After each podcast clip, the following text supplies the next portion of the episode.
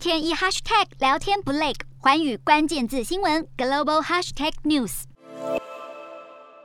美中双方派出高层在十四号前往意大利罗马进行会谈。美国代表是国家安全顾问苏利文，中国则指派外事委员会主任杨洁篪出面。美国官员表示，双方对谈激烈，持续了七个小时，主要聚焦在美中两国的竞争上。